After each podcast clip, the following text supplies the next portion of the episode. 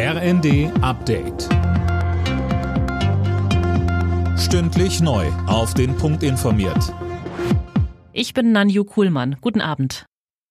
Ab Juli kosten Corona-Tests drei Euro. Gesundheitsminister Lauterbach hat angekündigt, dass die Zeit der kostenlosen Tests vorbei ist und die Bürger sich künftig in der Regel beteiligen müssen. Nur wenn es darum geht, besonders vulnerable Gruppen zu schützen, bleiben die Tests kostenlos. Gesundheitsminister Lauterbach. Ich will keinen Hehl daraus machen. Ich hätte die kostenlosen Bürgertests für alle gerne weitergeführt. Aber im Durchschnitt kosten die Tests in Bund derzeit eine Milliarde Euro pro Monat. Die Wahrheit ist somit, das können wir uns in der angespannten Haushaltslage, die uns im Herbst erwartet, leider nicht leisten.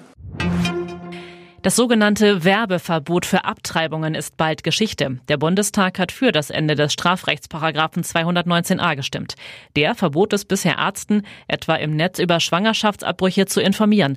Das sei aus der Zeit gefallen, sagt Justizminister Buschmann.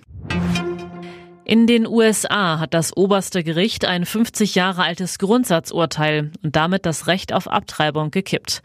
Die Einzelheiten von Anne Brauer. Der mehrheitlich konservativ besetzte Supreme Court hob ein Urteil aus dem Jahr 1973 auf, das erlaubte Abtreibungen bis zur Lebensfähigkeit des Fötus, heute etwa bis zur 24. Schwangerschaftswoche.